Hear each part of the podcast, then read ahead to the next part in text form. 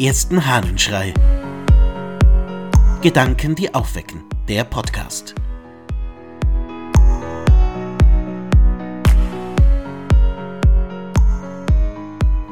Echter Wert.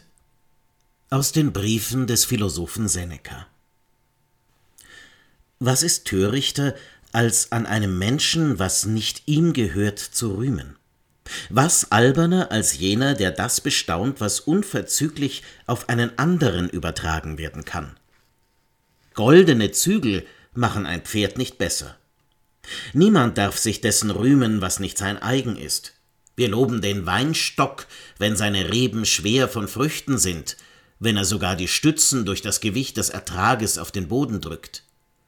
Würde irgendwer diesem einen solchen vorziehen, von dem goldene Trauben, goldene Blätter herabhängen? Der wesensgemäße Wert im Weinstock ist seine Ergiebigkeit. Auch am Menschen muss man das loben, was ihm eigen ist. Er hat eine ansehnliche Dienerschaft und ein schönes Haus, er baut viel an, verleiht viel Geld und verdient am Zins. Nichts davon ist in ihm selbst, sondern um ihn herum. Preise an ihm, was weder genommen noch gegeben werden kann, was das spezifische Merkmal des Menschen ist. Du fragst, was das ist? Der Geist und die im Geist vollkommene Vernunft. Seneca hat recht. Wie oft werden Menschen nach dem beurteilt, was sie haben, was um sie herum ist, was sie sich zusätzlich auflegen, oder nach dem, welchen Filter sie heutzutage über ihre eigene Darstellung in den sozialen Medien legen. Wie oft werden Menschen danach beurteilt, welches Auto sie fahren, welchen Beruf sie ausüben, welche Kleidung sie tragen, was sie besitzen und so weiter und so fort. Aber Seneca sagt, das gehört alles gar nicht zum Menschen dazu. Denk an das Beispiel des Weinstocks, eines, das, wie ich finde, sehr gut spricht.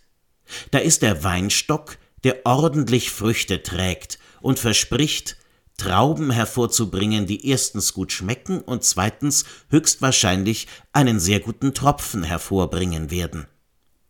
Aber was würde ein Weinstock helfen, dessen Trauben vergoldet wären? Er würde vielleicht in der Sonne glänzen, aber das was man davon ernten könnte, würde weder schmecken noch einen guten Tropfen ergeben. Und er wäre kein Weinstock mehr. Wie ist es bei uns Menschen? Was macht uns wirklich aus? Und was macht Menschen wirklich zu größeren Menschen? Zu solchen, die man, wie es Seneca sagen würde, rühmen und preisen kann? Er beantwortet es selbst.